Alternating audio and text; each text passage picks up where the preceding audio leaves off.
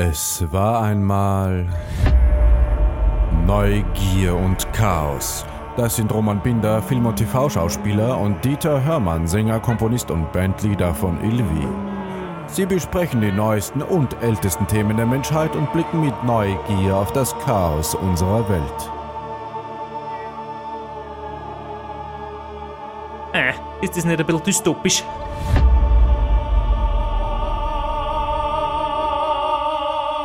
Hallo Dieter. Schau, Hallo, wer bei uns Roman. heute ist. Ich freue mich. Ein mir neues Gesicht. Ja, Dein dir ist eine Schande eigentlich ein neues Gesicht. Aber eigentlich müsstest du sie ja gesehen haben schon, oder? Habe ich Sie schon gesehen? Haben wir uns schon kennengelernt? Ich kann mich nicht erinnern. Vielleicht bei deiner Hochzeit Genau, bei der Hochzeit, ja. Bei der Hochzeit, ja, da war ich vielleicht der Spur eleganter angezogen. habe ich noch nicht gewusst, dass du die, die berühmt bist. Das wusste ich damals auch noch nicht, ja. das weiß ich auch erst seit jetzt. Roman, warum hast du denn deine Großtante heute eingeladen? Das ist ja schön. Weil sie mir immer so tolle Geschichten erzählt und habe ich mir gedacht, das sollen unsere Zuhörerinnen auch hören. Deshalb habe ich sie eingeladen und äh, geplant ist, dass wir zumindest äh, zwei Sendungen mit meiner Großtante machen, weil meine Großtante ein sehr bewegtes Leben hatte und viele Kulturen oder zumindest zwei Kulturen sehr gut kennengelernt hat, die amerikanische und die österreichische.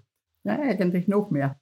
Ja, da sind wir sehr gespannt. Ja, bin, bin ich auch sehr gespannt. Ich, ich muss nur ganz kurz äh, anmerken, dass der Roman sich anscheinend sehr, sehr freut, weil er hat einen Grinser bis über beide Ohren. Also hätte er keinen Kopfhörer auf, dann würde er im Kreis grinsen. Das ist sehr schön.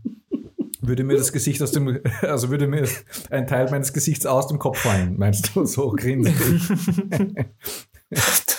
sehr arg formuliert. Also Prost mal an euch. Ich, ich habe zu viele Looney Tunes Cartoons gesehen. Deshalb. Ja, äh, das wäre nämlich eh schon unser erster Punkt. Wenn wenn du sagst, du hast so viele verschiedene Kulturen kennengelernt, ähm, welche denn? Naja, einmal die österreichische, weil da bin ich ja geboren. Und dann mit 19 bin ich nach Frankreich gegangen und habe vier Jahre in Frankreich gelebt. Und danach bin ich nach Amerika gegangen, da habe ich 50 Jahre in Amerika gelebt.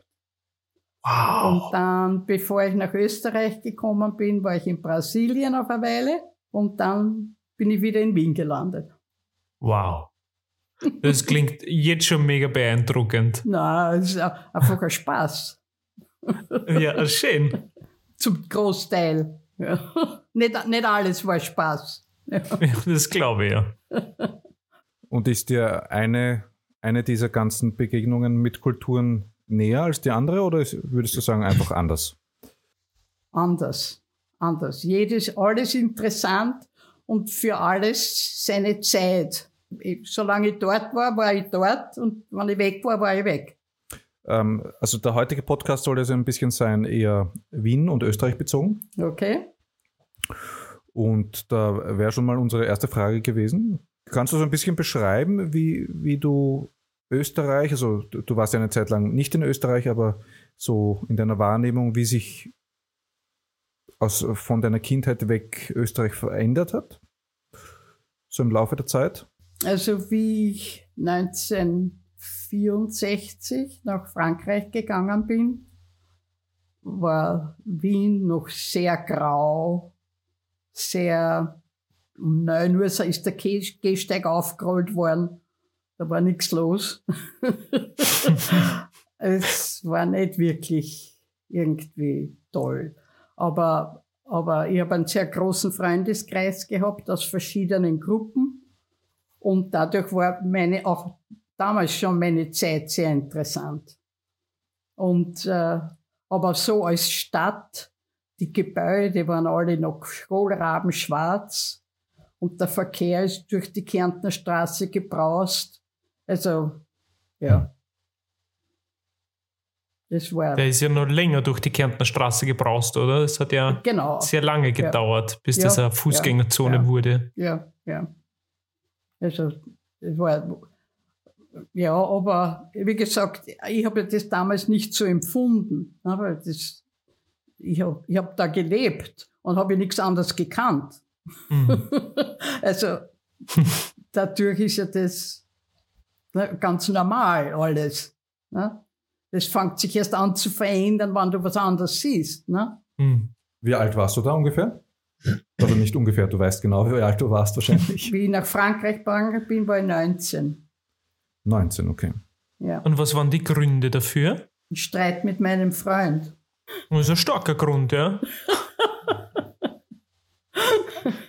Also es, es, war kein, es war kein Franzose und du wolltest dort mit ihm streiten, sondern ihr habt in Wien gestritten. Und Wir haben in Wien, in Wien ja. gestritten, ja. ja. Dann hast du gesagt, ich gehe jetzt nach Frankreich. Ja, naja, es war so, dass, dass Wien halt wirklich, also meine, trotzdem es verschiedene Gruppen von Freunden waren, haben sich die alle irgendwo irgendwie untereinander gekannt. Und äh, Wien ist eben wirklich ein Dorf gewesen, damals noch mehr als jetzt. Und äh, dauernd hat mir irgendwo wer gefragt, ja, wo ist er denn? Ja, wo ist er denn? Und wieso bist du alleine? Und bla bla. Und das war einfach zu blöd geworden. das heißt, das hat auch was mit dem, mit dem Bild der Frau, das damals noch anders war, auch zu tun gehabt. So hört sich das für mich an. Also das, dieses Bild habe ich nie so gehabt, weil ich habe eigentlich immer das gemacht, was ich machen wollte, mehr oder hm. weniger. Hm. Das war mein Glücksfall, das jüngste Kind zu sein in meiner Familie. Hm. Und wie meine Geschwister so schön gesagt haben, I got away with murder. Weil meine Eltern einfach genug gehabt haben von der ganzen Kindergeschichte, nehme ich einmal an. Das passt eh dazu, weil meine nächste Frage wäre gewesen, was so deine frühesten Erinnerungen sind aus deiner Kindheit. Äh, naja, habe ich eigentlich zu viele, um das so zu erzählen. Aber ähm, ja, also zum Beispiel äh, hat es Care Packages gegeben. Die Care-Pakete, von denen habt ihr ja sicher gehört, ne? Gleich nach dem Krieg. Haben wir auch, auch wir so ein Care-Paket bekommen. Und da war drinnen ein, ein, es war aus Amerika das Paket, und da war drinnen ein roter Overall mit, mit, so, mit goldenen Ösen und so. Und ich muss damals vielleicht drei Jahre alt gewesen sein oder so. Und ich habe dies, diesen Overall nie wieder ausgezogen. Das war, das war einfach traumhaft. Und ich mhm. habe den noch getragen, wie weil ja ein Overall war, man sehr klein war. also zum Beispiel, das ist eines aus den, aus den Erinnerungen. Aber im Großen und Ganzen äh, war, war eines der, also später mit drei und vier Jahren weniger, aber ähm, das Schöne, dass eben alle nichts gehabt haben. Es hat niemand was gehabt. Ne? Also wir waren alle wirklich im gleichen Boot. Das heißt, die Menschen haben sich jetzt im Laufe der Zeit verändert auch. Na freilich. Ja, in dem Moment, sobald ja, Leute angefangen haben, manche mehr zu haben als andere, ne? wie, wie das halt so geht, hat sich das alles, alles angefangen zu verändern. Ne? Und wie war dann damals, wie, wie du das Gefühl gehabt hast, es waren alles unter Anführungszeichen gleich, das Lebensgefühl? Ich, ich kann das äh, nicht wirklich beschreiben, weil ich habe es gelebt und ich habe, wie gesagt, nichts anderes kannt. Ne?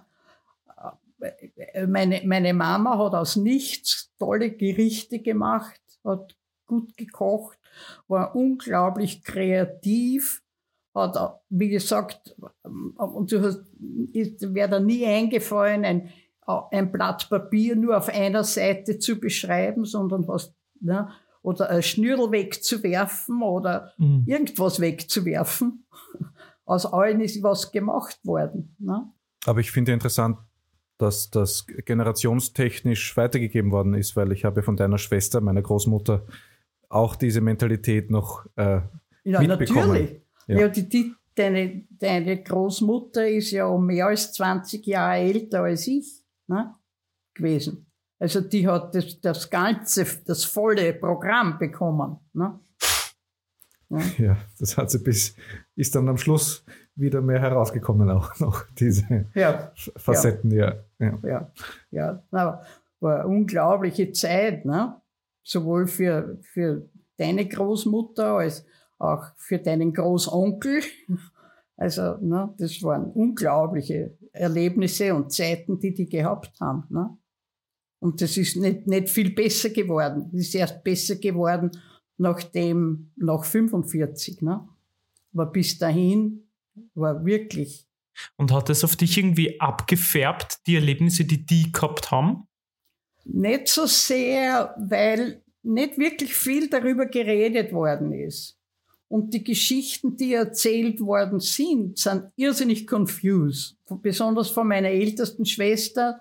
Die, die Geschichten waren nicht wirklich nachzuvollziehen. Meine, meine Schwester, die, die nur sechs Jahre älter ist als ich, die hat da bessere Erinnerungen an diese Zeit natürlich und auch mehr, äh, mehr mitgehört als Kind schon, als ich. Aber es, äh, ich habe, glaube ich, meinen Bruder, der eben auch, der 19 Jahre älter war als ich oder 18 Jahre älter war als ich, kennengelernt, da war ich drei oder vier Jahre alt, wie aus der Kriegsgefangenschaft gekommen ist. Das kann man gar nicht beschreiben, so. Wie, wie sehr war der Krieg noch zu spüren, so in deiner Kindheit?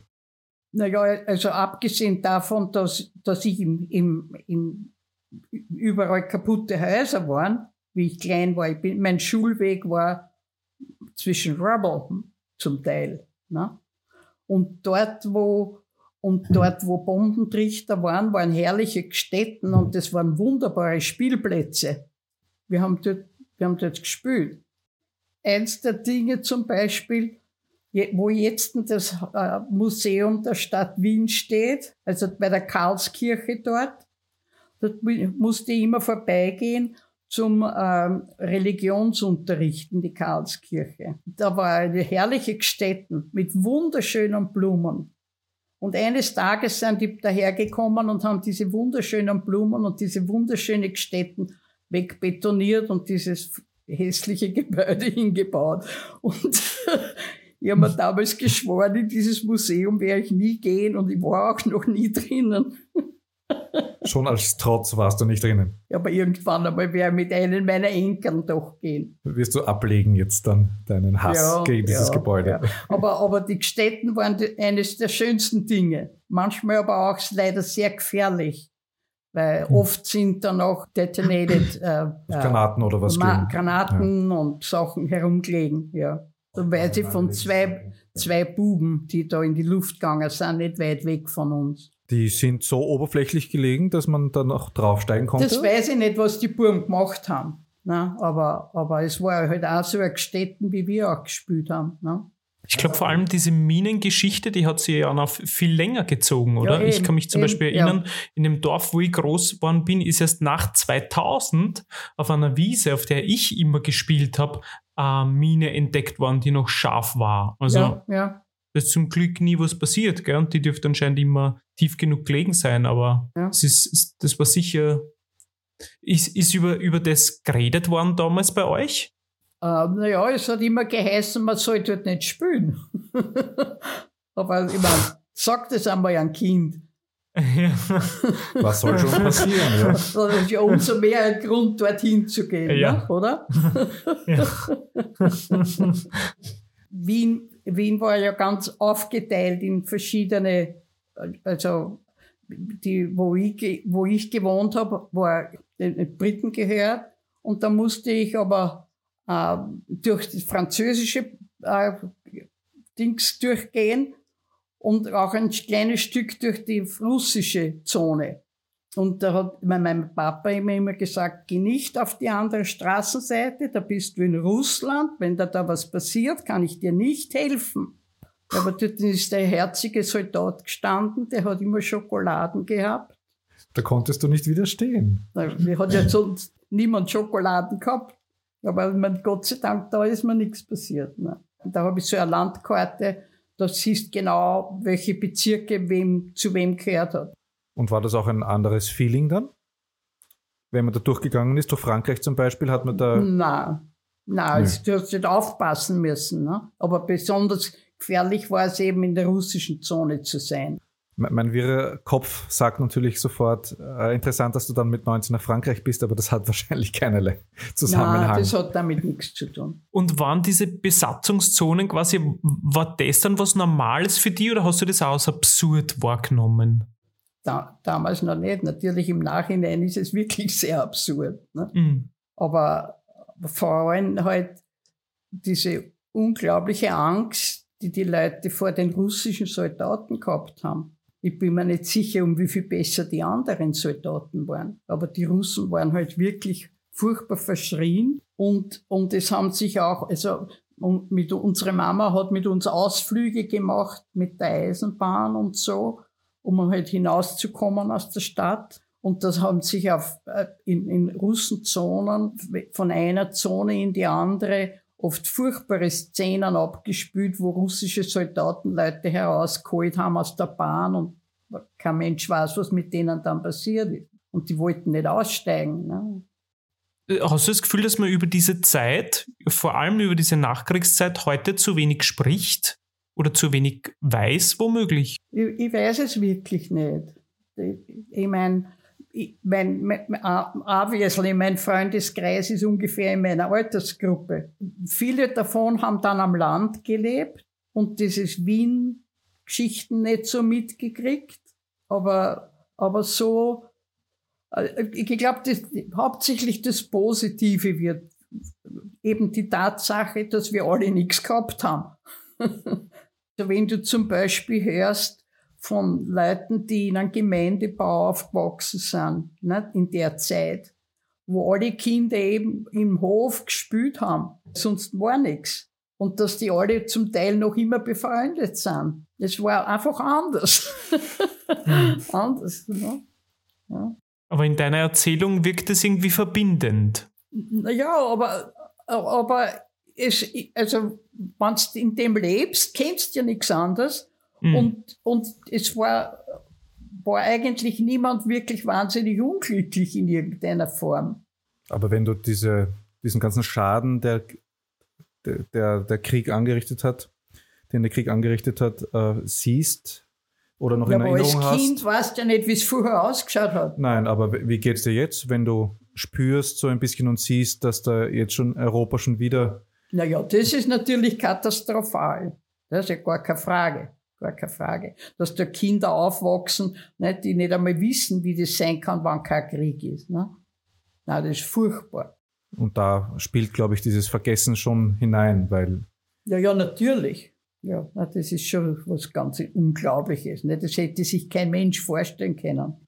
Dass der Herr Putin da schon wieder solche Pläne Stirl. hat. Naja, aber nicht nur, nicht nur er. Ich meine, auf der ganzen Welt tun sie stirlen und, und zündeln.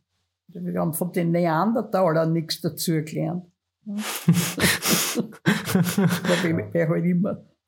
Aber, aber, aber früher haben sie die Kaiser und die Könige wenigstens selbst aufs Schlachtfeld gestellt und sie gegenseitig die Schädel eingehauen. Die meisten, ja. Sollte man denen sagen, Herr Putin, gehen uns einmal dorthin. Erschreckend, ja. Mhm.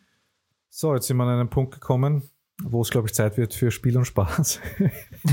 ja, das finde ich sehr schön, ja. Um ein bisschen aufzulockern währenddessen. ähm, ich, ich habe passend aus unserer Familiengeschichte ein Spiel herausgesucht oder mir überlegt. Es geht, das wird dich besonders freuen, es geht um äh, Familienverhältnisse. Aber es ist relativ leicht. Schauen wir mal, ob es leicht ist. Also, das ist besonders gemein, das vorher zu sagen. Das ist ganz leicht. Ich bin der Moderator heute, weil heute haben wir einen Gast und die Didi. Also Sehr schön, Herr Zeremonienmeister. Es folgt Spiel und Spaß. Ich stelle eine, ein Verhältnis dar und, also ich stelle es nicht dar, sondern ich erzähle es und ihr beide dürft raten, um was es sich denn eigentlich handelt. Und ich fange ganz, ganz leicht an.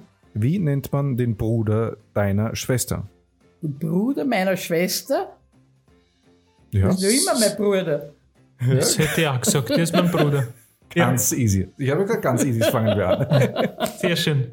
So, ähm, wie nennt man die Schwester deiner Großmutter mütterlicherseits? Die Schwester meiner Großmutter mit Tante. Ich hätte gesagt, das ist die Großtante. Ja, man kann Ja, beides sagen. nicht. Ich habe im Internet nachgeschaut, man kann Tante und Großtante sagen. Es Okay. ist beides So, gebräuchlich. Also ich habe das, das Groß, das ist ja auch bei dir, dass du mein Großneffe bist, ist ja auch ein Blödsinn. Ja. Das, genau, das kann man eh. Nächste Frage. Äh, wie nennt man das Kind deiner Großtante? Ein Großcousin. Hm, da, da würde ich mich anschließen, ja, Großcousin. Du hängst immer an der Titi. Titi. So, soll ich vorbrechen? Ich möchte nicht so unhöflich sein. Nein, das ist äh, absolut korrekt. Auch hier kann man scheinbar beide sagen. Großcousin oder Cousin. Du musst ja wissen, die, wir haben ja eine gewaltig große Familie. Ich weiß nicht, ob ich das schon mal erwähnt habe. Deswegen gab es diese. Eine urgewaltig, urgewaltige. Ansatzweise durfte ich das ja mit, mitbekommen Bei der schon. Ja. Hochzeit, ja. Bei der Hochzeit genau. zum Beispiel, ja. Aber das war ein Bruchteil. Genau, genau. Sonst hätten so Leute wie ich keine Chance gehabt, da eingeladen zu werden. Ne? Also, Ja. ja, fühle dich doppelt geehrt, die, dass du dabei warst. danke. Ich, ich habe mich mega geehrt gefühlt. So, wie st steht der Cousin deiner Großtante zu deinem Vater? Der Cousin meiner Großtante zu meinem Vater. Es kommt drauf an. Seitlich kann er stehen. Oder er kann verkehrt stehen. Kommentar. Am Kopf kann er stehen. Ich möchte eine Wir Antwort müssen haben. Roman ein bisschen häkeln. Ne, Moment, also was, was, was, das, der, Cousin war das? Wie steht der Cousin deiner Großtante zu deinem Vater? Das nicht verwandt sind. Oh ja? Oh, ich, oh, ich glaube schon, warte mal. Ähm, also, Der Cousin deiner Großtante zu deinem Vater. Sind das Brüder? Nein? nein, das kann nicht sein. Nein, nein, warte. Das sind Ah, auch Cousins. aber der, der Kuss von der Großtante, der Cousin. Ah, warte, der Cousin. Ja, die müssen aber auch nicht unbedingt verwandt, also von der Großtante, ja. Das ist noch immer ein Cousin. Cousin dritten Grades. Wie erhaben er sich vorkommt, oder? Ja, das ja, ist ja, ja, wirklich ja. schön. Dieses Spiel, das müssen Das wir ist der machen, ja. Gamer. Na, eine Antwort, Didi? Sonst muss ich auflösen. Ah, warte, warte, lass mich noch ganz kurz denken. Das ist, dann würde ich auch Cousin sagen. Ja, aber es ist nicht dritten Grades, sondern es ist erster Grad. Cousin ersten Ja, ja. Grades. Ja. Hm. Okay. ja. So, äh, zwei haben wir noch. Dann haben wir es überstanden. Wie steht der Enkel deines Großvaters Bruder zu dir? Des Großvaters Bruders. Also du meinst der Onkel, der Großonkel. Genau, ja. Der Enkel vom Großonkel Von, ist genau. dann auch so ein Großcousin mäßig, oder? Und welchen Grades? Groß-Großcousin. Ja, dann wahrscheinlich dritten, oder? Was, Aber was muss man da dann die Grade Sind, genau wir, sind wir beim angeben? dritten Grad endlich? Na, Also zweiten. groß, groß, groß Zweiter Cousin. Grad? Cousin zweiten Grades. Heute lernen wir wirklich was. Heute sind wir sehr neugierig. so, und jetzt das letzte. Wie ist der Schwager deiner Mutters Schwester mit deinem Kind verwandt? Ah. Sorry, das Moment, muss ich gleich lösen. ist Das ist die? Fangfrage. Meiner Mutter? Mutters Schwester mit deinem Kind verwandt. Na, die sind nicht verwandt. Schwager, Nicht blutsverwandt. Mutter, sein Kind? Nein, eh nicht. Ja, der Schwager ist Richtig, angeheiratet. Ja, Gar nicht, habe ich da stehen. gar nicht. Gar nicht. Genau. Gar Genau. nicht. Ja. Ja, Schön. schön, schön. Das hat mir total Spaß gemacht. Und das Ja. war die Kategorie. Spiel und Spaß. Na, dann springen wir zurück in die wunderschöne Nachkriegszeit, um ein bisschen aufzulockern wieder. Ich meine, das Aufgelockerte wieder zu äh, senken. Ja, vor allem möchte ich gern sagen, warum mich diese Zeit auch so interessiert und warum ich dir so dankbar bin, dass du uns ein bisschen das näher bringst, weil ich das Gefühl habe, in meiner Schulzeit haben wir über die Kriegszeit sowieso, ja, aber danach über die Zeit eigentlich so gut wie gar nichts gelernt. Ob mir dann ab nicht. 45 war sowieso alles gut, alles super, wir armen Opfer, Österreich sowieso ganz arm, arm, ja. Und das war's eigentlich. Und das finde ich irgendwie schade. Und zum Beispiel auch von, von meinem Großvater habe ich über die Zeit auch und über die Kriegszeit sowieso auch kaum irgendwas erfahren, weil da ist einfach nicht drüber gesprochen worden. Und das habe ich immer sehr schade empfunden. Und da ist irgendwie so ein gewisse Lücke, wo ich ganz Mhm. froh bin und sehr dankbar. Das wollte ich dir sagen, dass ich sehr dankbar bin, dass du das mit uns teilst. Aber wie bei uns, also hat mit 1938 die Geschichte aufgehört. Ich glaube, das haben die Deutschen doch um einiges besser aufgearbeitet, oder? Ja, auch die, in, in der Schule, in der Schule lernt man in Deutschland viel mehr als bei uns. Bei uns, also so hab's ich wahrgenommen. Wir haben gelernt 38, 45, bam, tschak, Ende. Und was da eigentlich genau passiert ist, hat man sich dann irgendwie selbst irgendwie zusammensuchen Ja. müssen. Aber ich bilde ja. mir ein, dass es aus dem Stoff zumindest teilweise rausgeflogen ist in Deutschland. Deswegen fürchte ich, äh, kommt jetzt auch diese rechte Welle wieder in Deutschland, weil die Leute vergessen und das nicht sehen wollen oder sich nicht mehr erinnern wollen. Und plötzlich sind wieder Menschen da, die die gleichen Gedanken oder das Gedankengut von damals haben. Das ist für mich persönlich sehr erschreckend. Das ist auch sehr erschreckend. Weil es gibt ja noch genug Leute in meiner Altersgruppe, die sich sehr gut erinnern an all diese Sachen. Auf, aber auf die hört man leider nicht genug. Was würdest du denn den, den Leuten von heute, die sich da so nach rechts bewegen, gern so sagen? Ja, so was der Herr Kreisky schon gesagt hat. Lern Geschichte. Ja, aber wenn man ja noch die Möglichkeit nicht gibt, Geschichte zu lernen, weil es ja, einfach viel zu wenig die unterrichtet Schulen. wird. Das, Hm. Die Schulen, die das aufarbeiten müssten. Das wäre schön, ja. Aber der, der Stoff der Schulen ist so überfrachtet, dass sie scheinbar keine Zeit mehr dafür haben. Und meistens wird sie auch erst in der Oberstufe beigebracht. Und da sind vielleicht viele gar nicht mehr in der Schule und hören Ja. das nie. Ja, naja, die ganze Schule ist fragwürdig. Hm.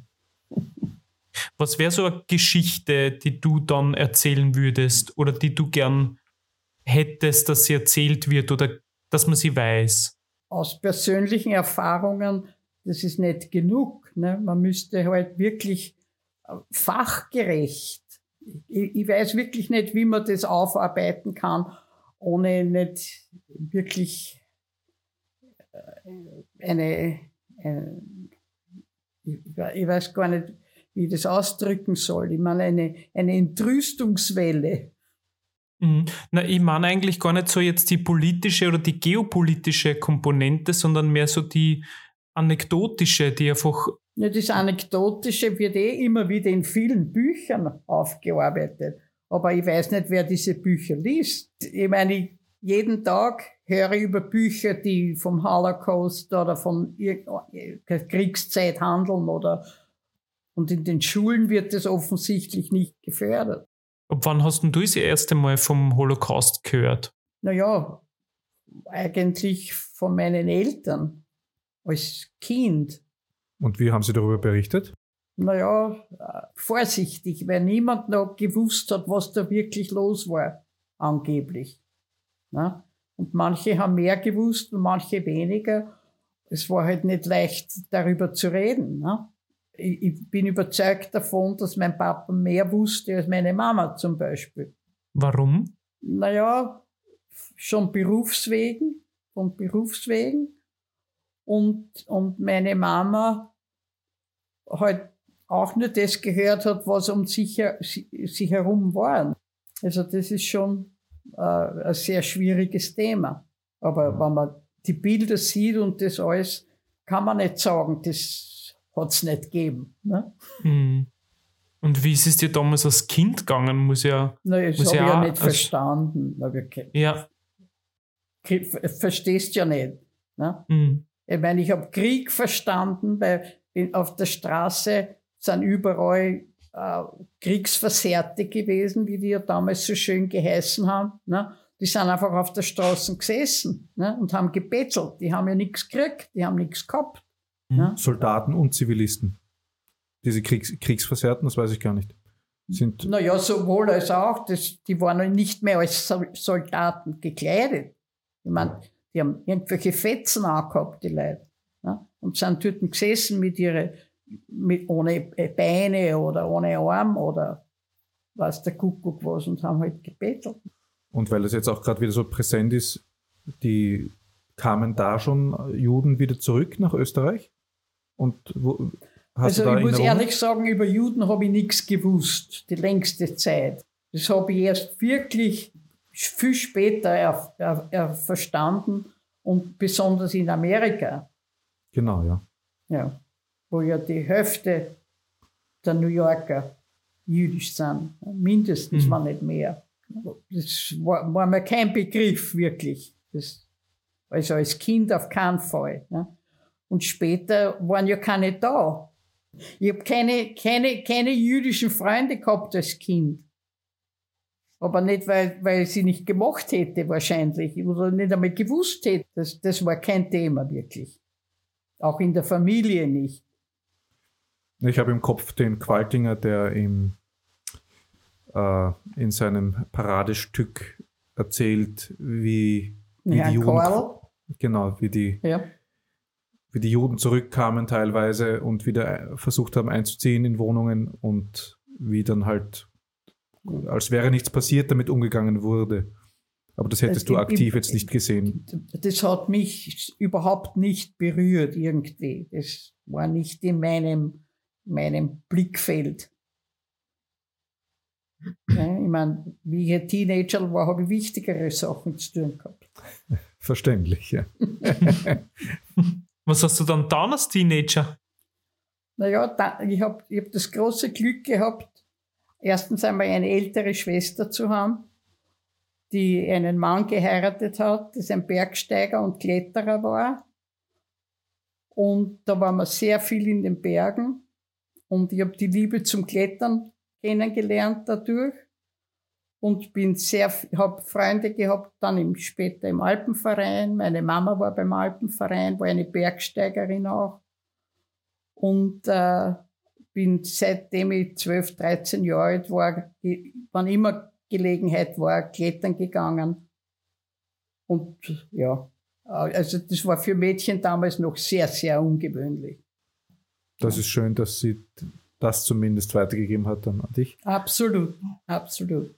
Und dadurch war mein Freundeskreis ganz anders. Ja, Ja, wir, es, es waren hauptsächlich Burschen. Und das war wahnsinnig lustig. Ja. Hm. alle, alle diese anderen Probleme haben uns nicht wirklich berührt in der Zeit. Der Roman hat eine wunderschöne Frage aufgeschrieben, wenn ich die einwerfen darf. Welche beeindruckenden Persönlichkeiten du in deinem Leben getroffen hast? Da bin ich sehr neugierig. Eine der beeindruckendsten Frauen, abgesehen von meiner Mama, ähm, war die Mutter einer Freundin von der Erika, von meiner jüngsten Tochter. Die war die erste schwarze Fernseh-Anchorwoman, also National amerikanisches Fernsehen. wann war das ungefähr? Da war die Erika so zehn Jahre. Die Erika wird jetzt bald 50. Also ist vor 40 Jahren. Boah, 40 Jahre erst. Erschreckend, 40 oder? Jahre. Das, das muss ja, Ja. dann 80er sein. Ja, so ungefähr. Ja, Mitte 80er. Ja, aber sorry, ich wollte dich nicht Wow. unterbrechen, ja. Ja, ja, nein, nein, weiter. Also das, und, und äh, es ist insofern wirklich äh, faszinierend und interessant, weil, ähm, also wir waren gut, gut befreundet schlussendlich, also sowohl die Mädels als auch die Mutter und ich. Und wir haben, ja, wir haben viel gemeinsam gemacht. Und dann nach äh, 9-11 äh, ist niemand mehr geflogen. Also die Amerikaner haben alle Flugzeuge vermieden und die haben mit dem allen nichts zu tun haben wollen. Aber die Carol, so heißt sie, die Carol und ihre Tochter haben gemeinsam ein Buch geschrieben, weil der Onkel von der Mutter, jetzt sind wir wieder bei deinen Spielen, Genau, jetzt sind wir wieder bei Spielzeug, ja. der Onkel von der Mutter, äh, dem hat das Motel gehört, in dem der Martin Luther King erschossen worden ist. Und dass die ganze Familie, also von diesem Onkel und auch eben die Carol, haben zu einer League von schwarzen Amerikanern gehört, die so anders sind, als man hört über Schwarze und wenn man in Amerika lebt und so, dass man, es ist eine, eine, eine, its own universe. Es ist unglaublich.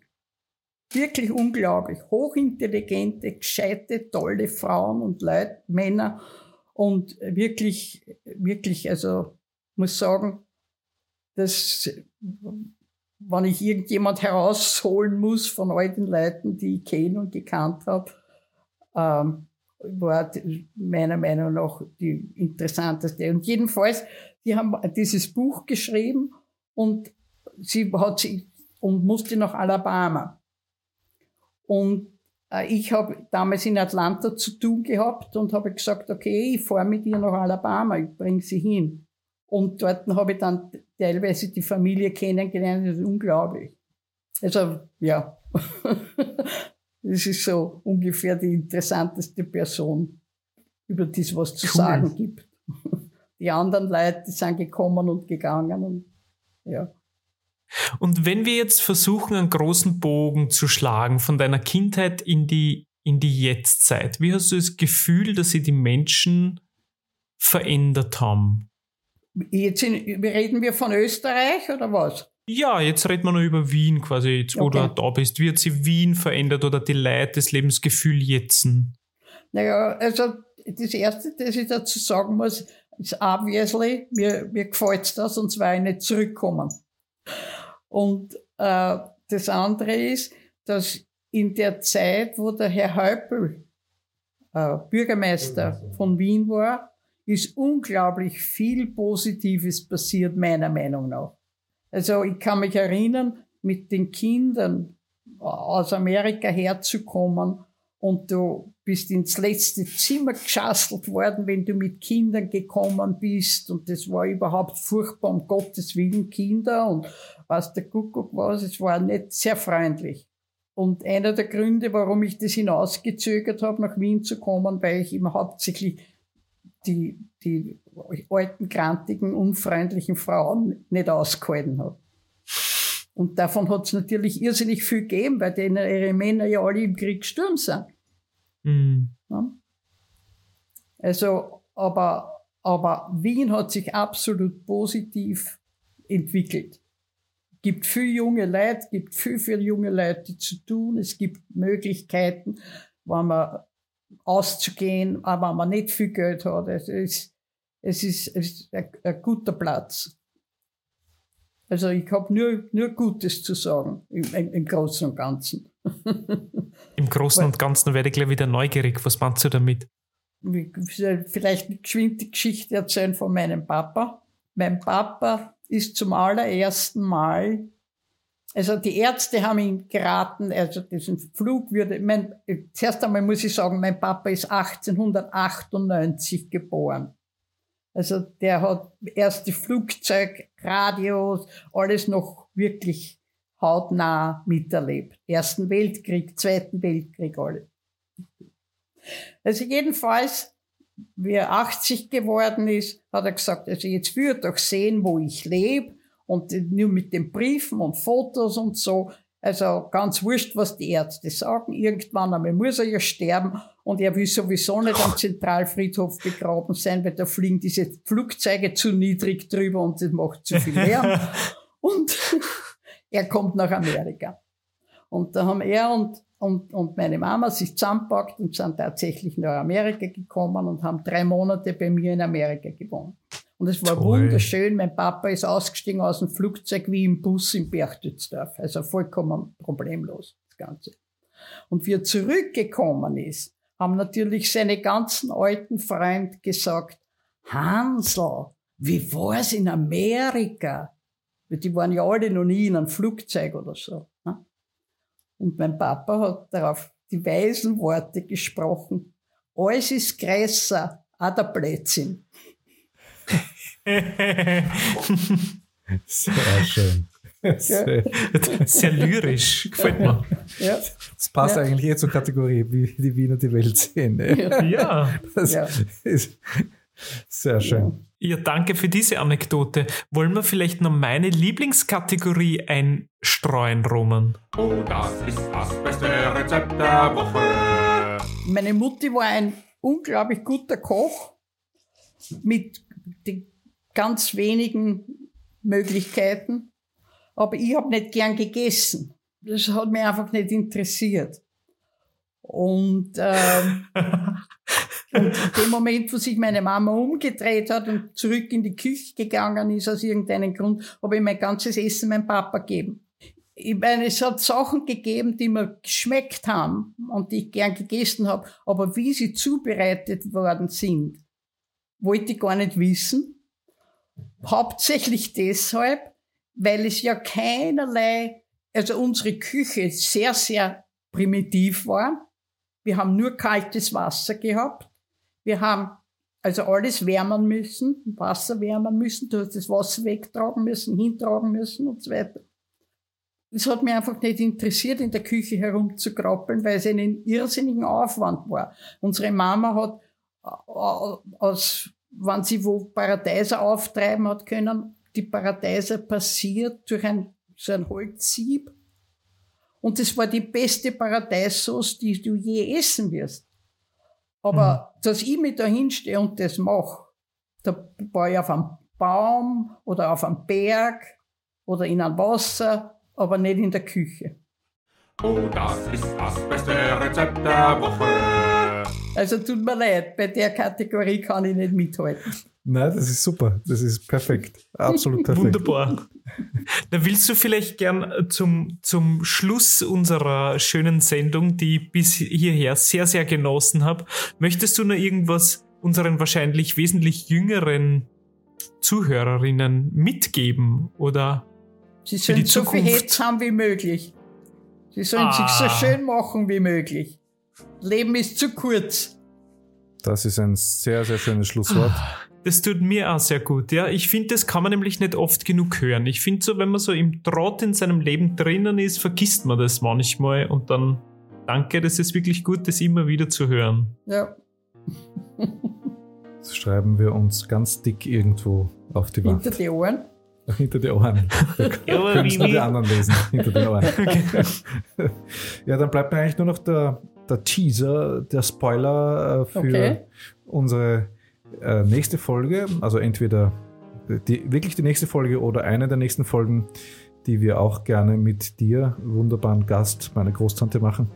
Und da wollen wir dann über die anderen Länder sprechen, äh, okay. in denen du warst, oder zu, hauptsächlich eigentlich sogar über die USA. Da hätten okay. wir auch sehr viele spannende Fragen und da okay, freuen wir uns schon irrsinnig. Okay. Schön, okay. ich freue mich. Ihr da draußen, du Didi und äh, meine liebe Hanni, Habt, äh, habt einen schönen Abend und ich hoffe, ihr habt es genossen und viel mitgenommen. Und wir freuen uns aufs nächste Mal. Dann wünsche ich euch noch alles Liebe.